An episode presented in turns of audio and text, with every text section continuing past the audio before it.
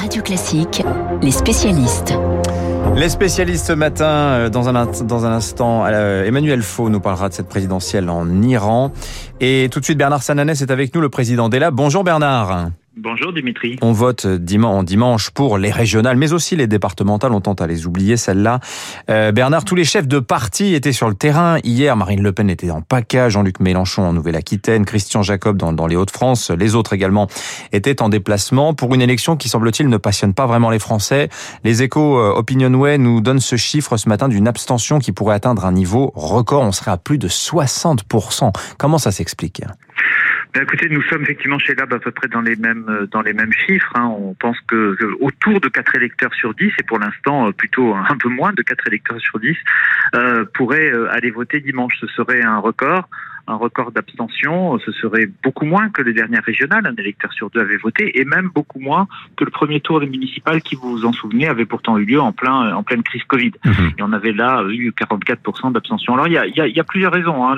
La, première, quand on l'analyse, on a posé la question cette semaine aux personnes qui envisageaient de ne pas aller voter. Eh bien, c'est la distance et la défiance à l'égard de la politique. C'est celle qui arrive nettement, euh, nettement en tête. On le, on le voit bien. La deuxième, c'est euh, la méconnaissance, on va dire, de l'offre électorale. Et on peut dire là-dessus que cette campagne n'a pas passionné, elle n'a pas non plus, il faut le dire, hein, passionné les, médias qui s'en sont fait peu écho, à part, à part peut-être la presse régionale. Et puis il y a une abstention, j'allais dire, euh, euh pratique euh, des gens qui ne nous disent euh, qu'ils ne peuvent pas euh, aller voter parce qu'ils sont retenus pour telle ou telle raison. Mmh. Mais bien sûr, le point le plus important, c'est la défiance à l'égard de la politique, défiance à l'égard de la politique d'ailleurs, qui marque toutes les catégories sociales, alors avec des intensités différentes, mais qui, qui est le point le plus structurant mmh. et qui s'aggrave bien sûr dans notre pays. On a un peu plus d'abstentionnistes chez les jeunes, par exemple, chez les femmes. en revanche, les seniors, ça vote plus. Mais euh, politiquement, Bernard, alors deux effets quand même de cette abstention. On peut se demander d'abord à qui elle pourrait profiter au, premier tour, et, mhm. et, puis se dire aussi que les résultats du premier tour, euh, euh, potentiellement, cette abstention offre un gros réservoir de voix pour le second.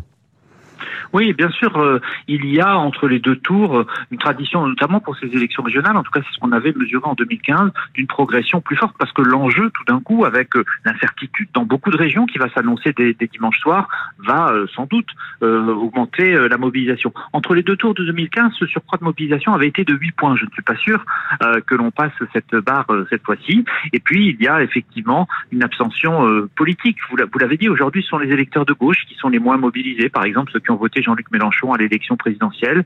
Et ce sont à la fois les électeurs de droite qui sont les plus mobilisés, c'est traditionnel, c'est aussi sociologique parce qu'ils comptent dans leur rang le plus d'électeurs euh, euh, issus des, classes les plus euh, âgées. Mais également, c'est plus nouveau, les électeurs du Rassemblement national qui, pour une élection intermédiaire, semblent très mobilisés et surtout semblent très déterminés.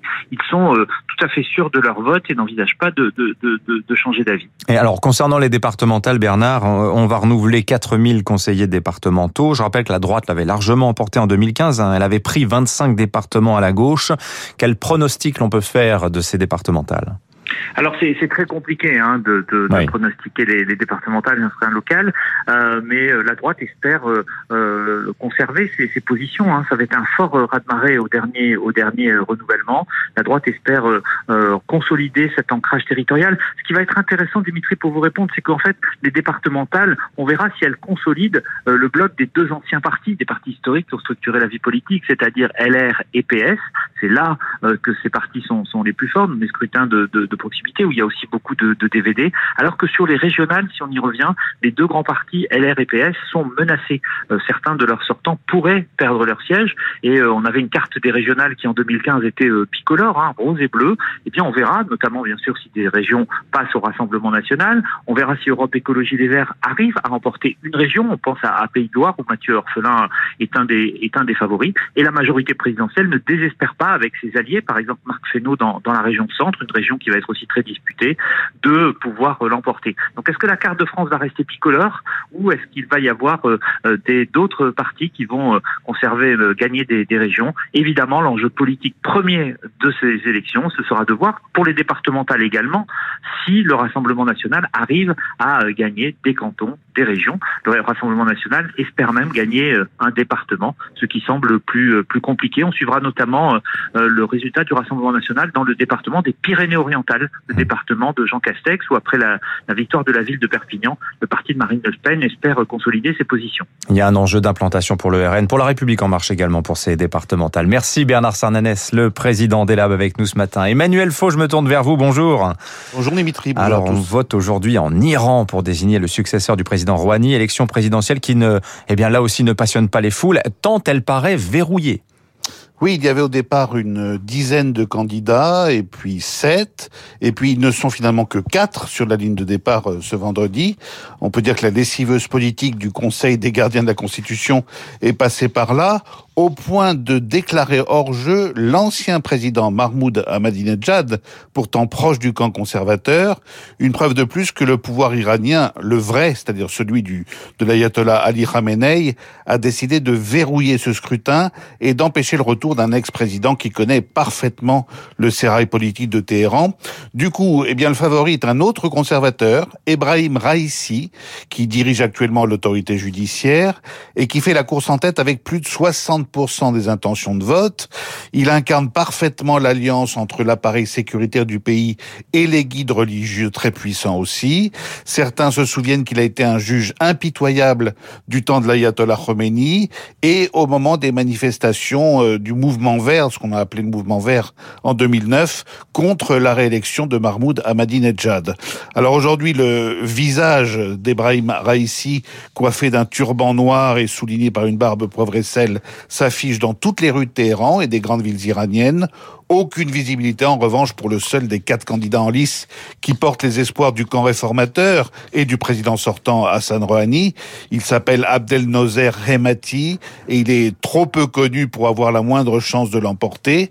Il faut bien dire qu'entre le processus de sélection des candidats que je viens de vous décrire et le sentiment d'une grande partie de la population que tout est joué d'avance, eh bien on comprend le grand désintérêt qui a marqué la campagne, un désintérêt qui risque de se traduire dans les urnes par une très forte abstention. Cette présidentielle, Emmanuel, est-ce qu'elle peut changer le destin de l'Iran, notamment son retour au sein de l'accord sur le nucléaire?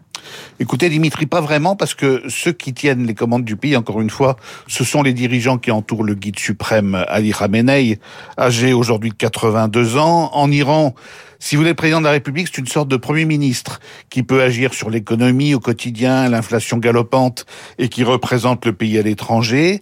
Mais sur le fond, il met en œuvre la ligne politique fixée par le Conseil des experts et les fameux gardiens de la Révolution.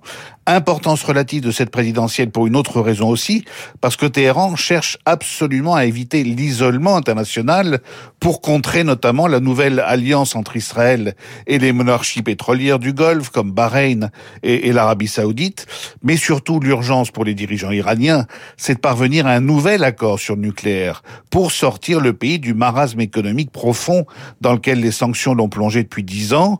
Or, il n'a pas échappé aux Iraniens que Donald Trump a été remplacé à la Maison Blanche par Joe Biden et l'arrivée du président démocrate constitue une ouverture politique évidente que Téhéran va vouloir saisir quel que soit le nom du nouveau président élu ce soir. Merci Emmanuel Faux. Dans un instant, le journal imprévisible. Marc Bourreau va nous parler des fils et filles de...